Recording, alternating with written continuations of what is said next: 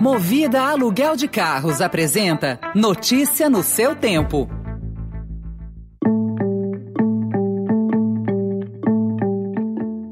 Olá, seja bem-vindo, seja bem-vinda. Começa agora mais uma edição do Notícia no seu Tempo. Esse podcast é produzido pela equipe de jornalismo do Estadão para você ouvir em poucos minutos as principais informações do jornal. Entre os destaques de hoje, leilão de 50 bilhões de reais do 5G ditará o futuro da tecnologia no país. Saldo da criação de empregos em 2020 cai 47% após revisão. E a maioria do União Brasil, que admite apoiar Bolsonaro nas eleições de 2020. 2022. Esses são alguns dos assuntos que você confere nesta quinta-feira, 4 de novembro de 2021. Estadão apresenta Notícia no seu tempo.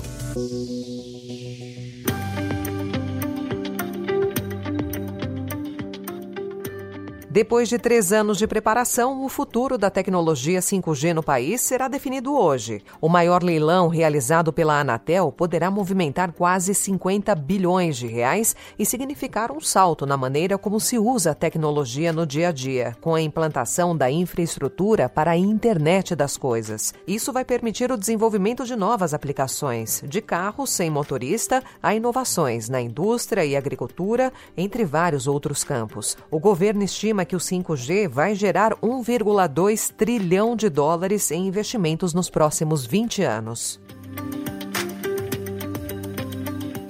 Após o governo ter negado por meses a subnotificação de demissões no Cadastro Geral de Empregados e Desempregados na pandemia, o saldo de vagas com carteira assinada em 2020 já caiu pela metade após as revisões mensais. Conforme revelado pelo portal R7, o resultado do ano passado ainda é positivo, mas sofreu uma redução de 46,82%. Revisões em dados do CAGED são corriqueiras e podem demorar até 12 meses, mas mas a grande diferença nesse resultado confirma que um número maior de empresas atrasou a notificação de demissões. Em nota, o Ministério do Trabalho e Previdência diz que as declarações fora do prazo não invalidam a trajetória de recuperação do emprego formal desde julho de 2020. E o ministro do Trabalho e Previdência, Onix Lorenzoni, criticou a ação de partidos no Supremo Tribunal Federal contra a portaria assinada por ele que proíbe empresas de demitir funcionários que se recusarem a receber a vacina contra a Covid. Em entrevista à CNN Brasil, Onix voltou a defender a portaria. O que nós fizemos foi regulamentar a lei, que é o papel do Ministério do Trabalho. Não há em nenhum lugar, em nenhuma lei escrita no Brasil, de que carteira de vacinação ela dá condição para demissão de uma pessoa ou ela impede a acessão ao mercado de trabalho de uma outra pessoa. E o que estava sendo feito, e o que está sendo feito, é uma distorção do direito coletivo, eh, tentando eh, evitar que as pessoas tenham o direito constitucional da livre escolha, da liberdade individual respeitado. A norma tem sido contestada tanto por entidades patronais e advogados, quanto por sindicatos que representam um trabalhador, e é questionada no STF pelos partidos Rede, Sustentabilidade e Solidariedade.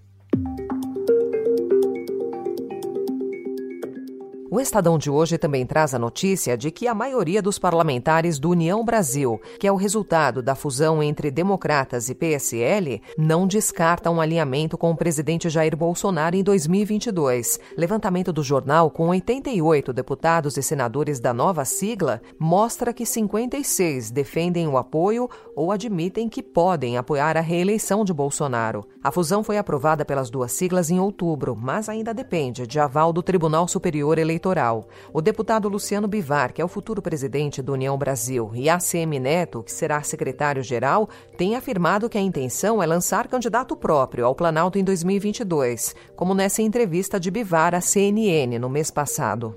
Então eu não quero raciocinar sobre hipótese de A ou B nós apoiarmos. Nós teremos um candidato, isso eu posso garantir. E o ex-ministro da Justiça Sérgio Moro intensificou as articulações políticas em busca de aliados do chamado Centro Expandido para construir a candidatura dele à sucessão do presidente Jair Bolsonaro. Horas após desembarcar ontem em Brasília para conversar com vários dirigentes partidários, Moro fez questão de marcar posição no debate do dia a dia, ao criticar a proposta do governo que rompe o teto de gastos públicos. Nas redes sociais, ele criticou a intenção do governo e disse que é preciso ter responsabilidade fiscal. Moro vai se filiar ao Podemos no próximo dia 10. O governo de São Paulo prevê flexibilizar o uso de máscaras em ambientes abertos a partir do início de dezembro. Para que isso ocorra, é necessário que o Estado avance em quatro indicadores que monitoram a cobertura vacinal da população, a quantidade de novas internações pela Covid, como explicou o coordenador executivo do grupo, João Gabardo. Em relação à flexibilização do uso de máscaras, a posição do Comitê Científico do Estado de São Paulo é que esse momento ainda não é seguro, adequado à liberação do uso das máscaras. Então, nós esperamos observar melhor é, essas questões antes da liberação das máscaras. Para dar um próximo passo, o comitê científico que assessora o governo Dória definiu que vai aguardar ter 75% da população total do estado com as duas doses ou dose única de vacinas contra a Covid. Atualmente, o índice está em 68,5%. Outro destaque do Estadão de hoje diz respeito às áreas urbanizadas do Brasil, que praticamente dobraram entre 1985 e 2020, indo de 2 mil para 4 mil hectares, segundo um levantamento inédito divulgado pelo MAP Biomas e feito com imagens de satélite. Do total, 4,66% foram de áreas informais ou favelas, o que equivale a 95 mil campos de futebol, ou 11 vezes a área de Lisboa Lisboa, em Portugal. Hoje, a capital que apresenta a maior expansão urbana no período é São Paulo, seguida por Rio de Janeiro, Brasília, Belo Horizonte e Curitiba.